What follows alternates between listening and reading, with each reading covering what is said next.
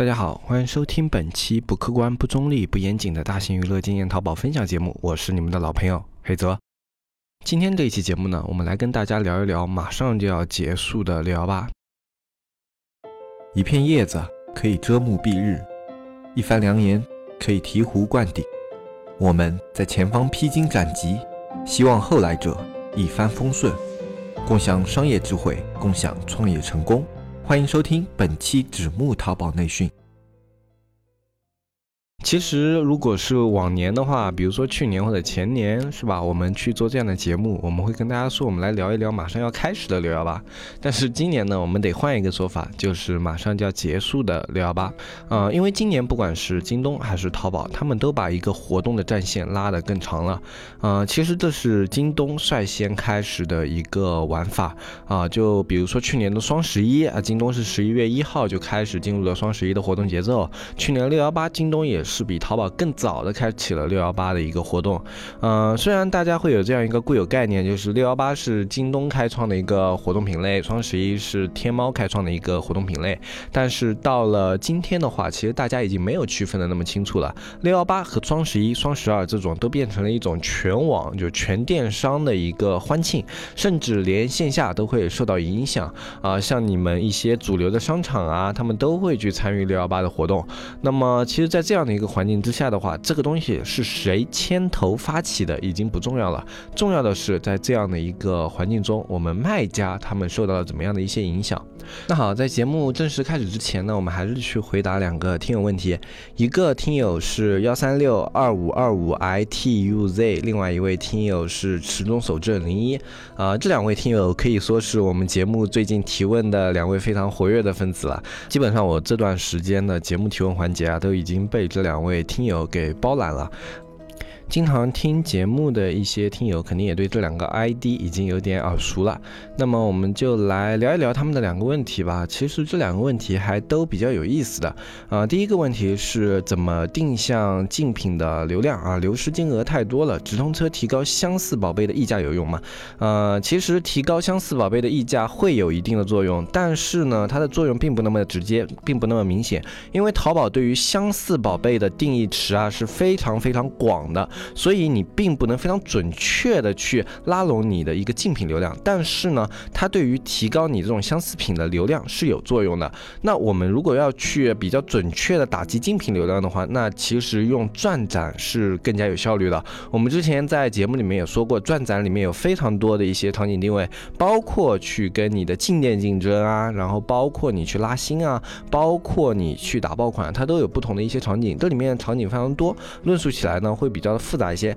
所以呢，可以去听一下我们之前八十一到八八十三期那里关于转展的一些内容，我相信听完以后会对你有些帮助。不过转展呢，它有一个问题，就是它的一个花费啊，控制力度和。最后的一个传达表现并不如直通车那么的一个直接，所以如果你的预算比较紧张的话，呃，不太建议去开转展，呃，那么针对竞品流量流失的话，其实你还可以从一些活动调整啊，以及你的详情调整去入手去做一些提高转化的活动，其实就是变相的在防止你的产品向竞品流失，啊，或者你可以去看一下为什么呃现在竞品流失这么厉害，去看一些现在竞品流量。啊，他去导入了哪个宝贝，去分析一下他的宝贝页面优势在哪里，然后去把这样的优势加入到自己的产品中，也是可以去防止你的竞品流失的。啊，那好，针对这个问题的话，我们就聊到这里，然后我们去聊一下另外一个问题。啊，另外一个问题呢是说啊，如果在两个工具只能开一个的情况下，超级推荐和直通车哪一个更好一点？然后它的一个环境是开店三个月，然后现在是一个底层。层级的一个卖家，啊，那其实这种情况的话，如果你真的是一个刚刚开始没多久的卖家的话，我们还是比较建议直通车，因为搜索流量仍然是淘宝的一个主要流量环节，它跟京东啊、拼多多啊以及严选啊这样的平台不一样，淘宝是一个非常非常注重搜索的一个平台。啊，像其实像京东、像严选啊，然后像拼多多，他们里面有非常多的类目流量，但是对于淘宝来说，它没有那么多类目流量。啊，哪怕它现在搜索的流量已经降低了，也是。像标签流量啊，就是我们俗称的千人千面这样的一个流量去进行一个流失，而不是说流失到了类目流量里面。所以说，搜索流量是打造淘宝一个品的非常基础的一个点，它可以保证你有一定的搜索方面的权重。所以去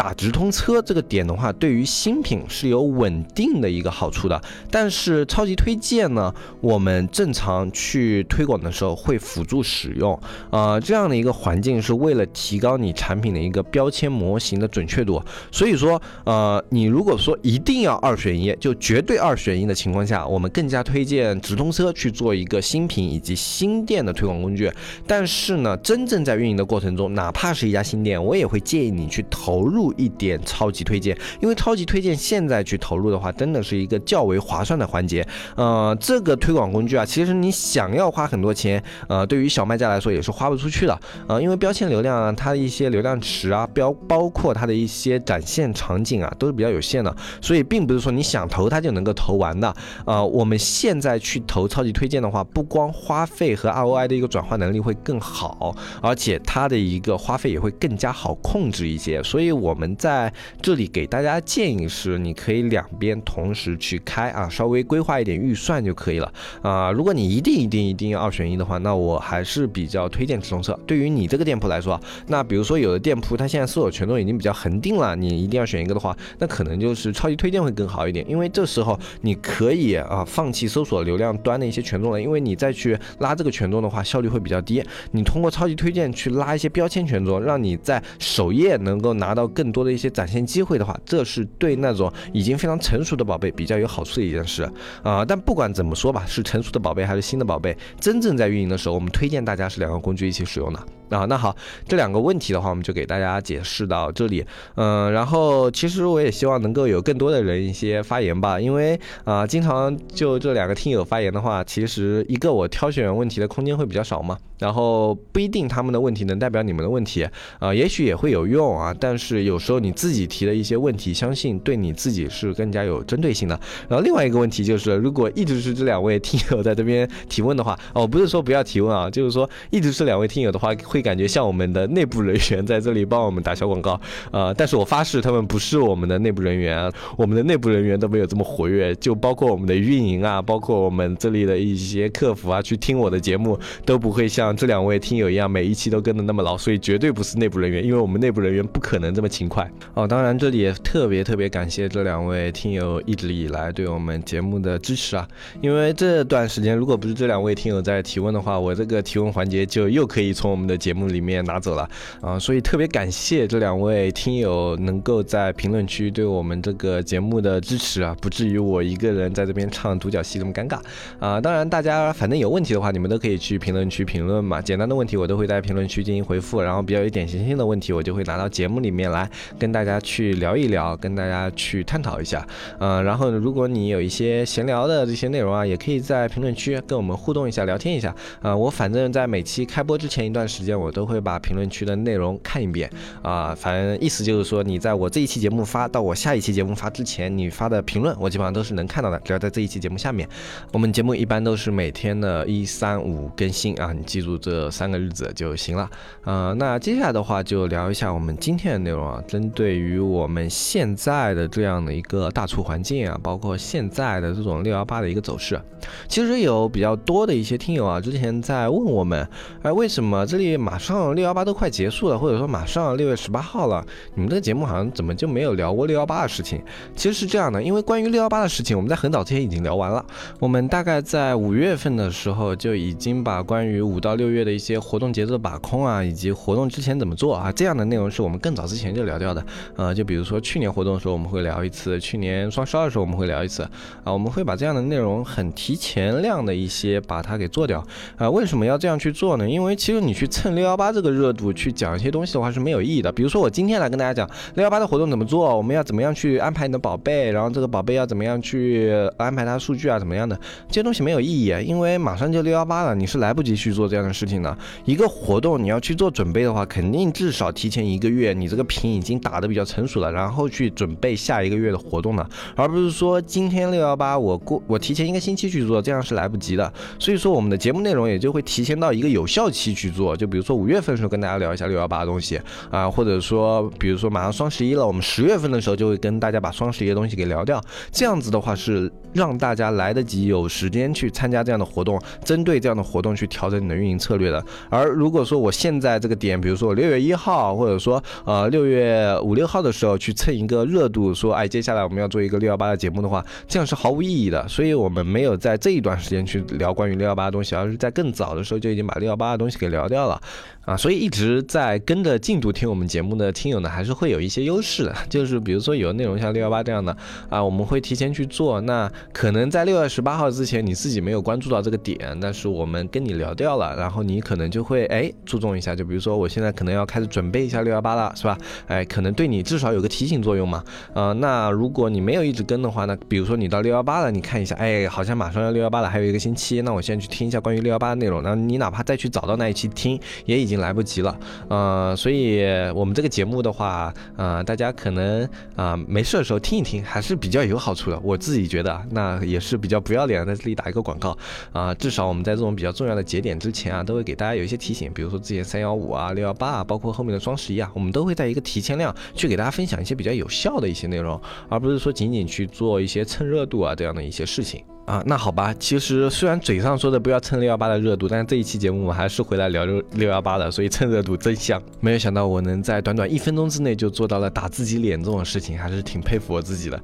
呃，这一期其实不算单纯的蹭热度吧，就是去聊一聊现在的一种环境节奏。呃，像今年的话，淘宝它也是非常明显的去把他们的活动节奏周期拉得更长了。呃，其实去年的时候啊，当淘宝在按照传统的双十一去做的时候，有很多人在嘲讽京东啊，就是说你这个不是作弊吗？你把双十一一号到十一号的销量累积在一起去跟天猫比，你是你这不是在作弊吗？你这有什么好比的，对吧？但是呢，今年天猫自己也去做起了这种事情，把这种六幺八的一个活动周期往前面拉得更长了一些。呃，他为什么那样去做呢？其实这里面我觉得是有非常深层次的含义的。呃，一个就是现在一个大的一个电商环境啊，像现在的话，电商平台。越来越多了。当淘宝以前去做双十一、双十二，甚至他刚开始跟着京东做六幺八的时候，没有人可以是他的对手的。就他要做一个活动，大家绝对是把重心放在淘宝上面的。但是现在各个平台他们都有自己的特色和亮点，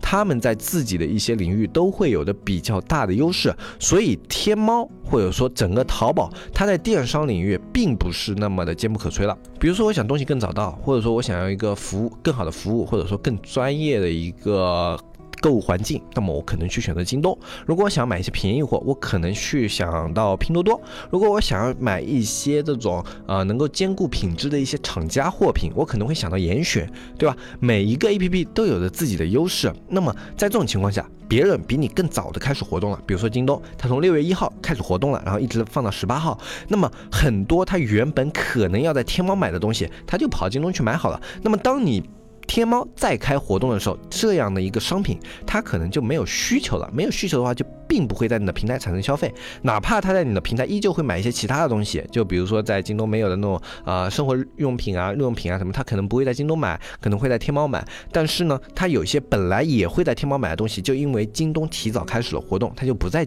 不在天猫买了。那这种情况之下的话，天猫就损失了很大一部分的活动流量。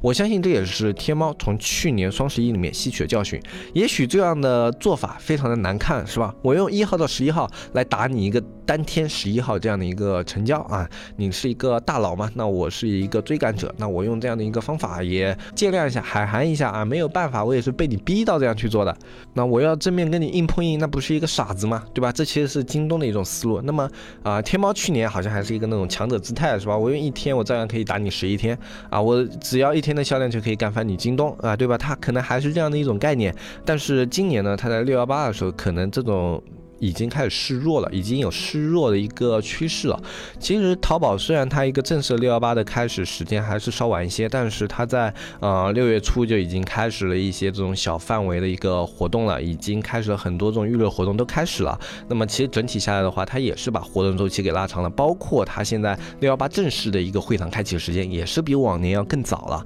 那么其实我们可以再看一下，就是今年的双十一，我们可以等一等，呃，我们开个盘吧，我们。们就赌吧，今年的淘宝的双十一的正式的会场开启期会不会提前？我们不管它以什么样的模式啊，啊，哪怕就比如说先预先开那种啊预热活动，哎，这样也算是提前开了，其实这样已经算提前开了，因为它就是把这个活动的热度给提前了嘛。预热活动，哎，然后包括那种预售场，预售场其实可能不算那么强，但是也可以算进去。就比如说它在双十一之前已经开始这些活动的话，我们也可以理解成天猫开始向这个市场屈服了、妥协结了。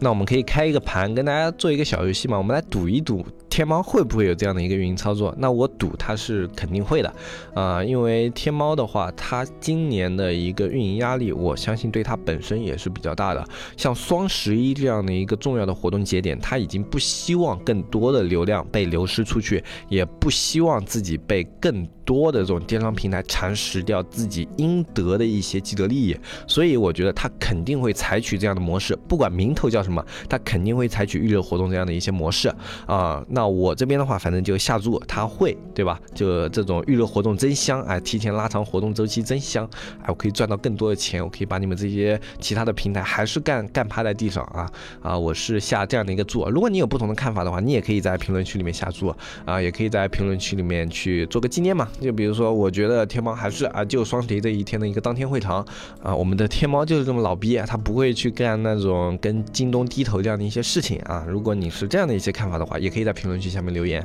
啊，我觉得还是比较有意思的，并不是说我们这里猜的一定是对的，我们只是针对于他们的一个环境啊，以及现在的一些啊，他们这个行业的趋势去做的一些分析和预判，所以并不是完全可能是正确的。那我们来下一下注，我们到时候看看，哎，到底是哪边赢了？然后这样吧，下注要一点彩头嘛。那到时候下注的一些听友，比如说你们赢了，那我们这个节目啊，就去准备一些小礼品啊，就那种我们，比如说我们之前有出过那种纪念 T 恤啊什么的。哎，我们就去做一些这样的一个小礼品，然后如果是我们赢了，哎，大家一人也不用多，你们打赏个十块钱的一个西马点，啊，这个其实也不是说要赚钱啊，其实这个西马点我们拿到手的是很少的，基本上约等于没拿到钱啊，只是大家图个乐子嘛，就我们来开个盘图个乐子啊，其实到时候也没有什么监督方啊什么的啊，但是如果我们输了，我们的礼品肯定会放啊，就是我们会准备一些小礼品，也许价值不是特别高啊，但是作为我们。们这个下注的一点彩头，我们到时候肯定是会准备的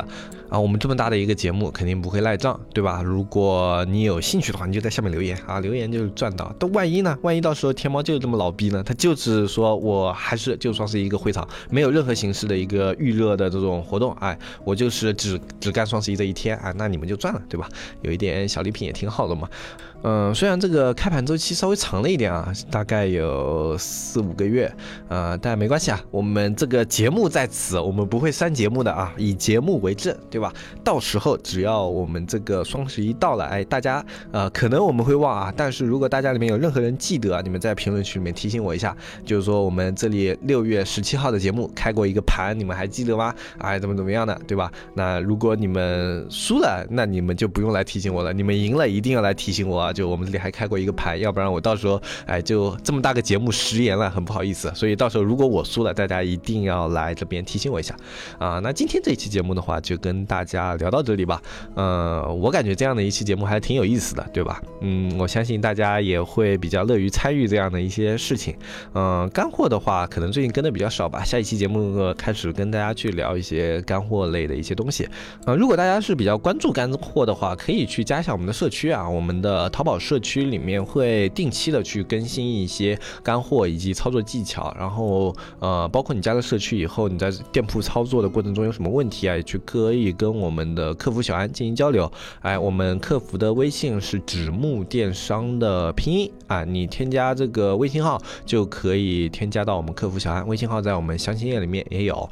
我们社区目前的价格是三百六十五一年，每天一块钱啊。如果你对淘宝运营这种操作比较感兴趣的话，嗯，可以加入一下社区，我相信里面的内容会对你有所帮助啊，特别是新手卖家。那么今天这期内容的话，就跟大家分享到这里。如果你关于淘宝方面有任何的问题和疑问的话，都可以在我们节目区下方进行留言啊，所有的留言问题我都会去进行回复啊，包括有一些互动评论，你也可以去评论嘛。比如说这个节节。目你想吐槽什么东西啊，或者说你就想要单纯的去聊一些东西啊，都可以啊，都可以在节目下方进行留言啊。那么今天这期节目的话，就跟大家说到这里啊，不要忘了下注。哎，等等。我刚刚聊到这个下注问题的时候，想到了一个 bug，就是我已经压了，就是淘宝它是肯定啊会呃有这种预热活动的，那么岂不是大家下注的话只能压它不会，对吧？这样不太公平。呃，这样吧，我们把下注的方式改一下，呃，可以大家下会和不会两种。